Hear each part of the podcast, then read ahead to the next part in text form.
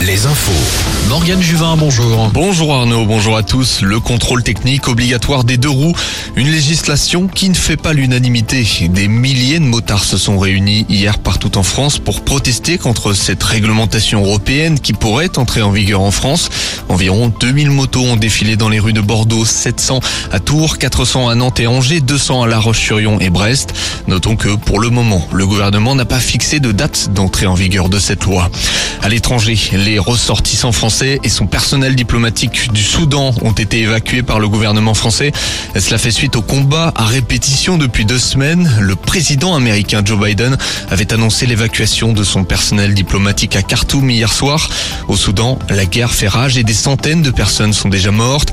Les violences ont éclaté le 15 avril entre l'armée d'un général et son adjoint devenu rival commandant de paramilitaires. Alouette, les sports.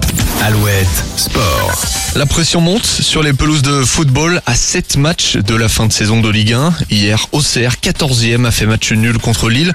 Victoire de Lens face à Monaco pour le haut de tableau. Ce dimanche, Nantes reçoit 3 à 15h.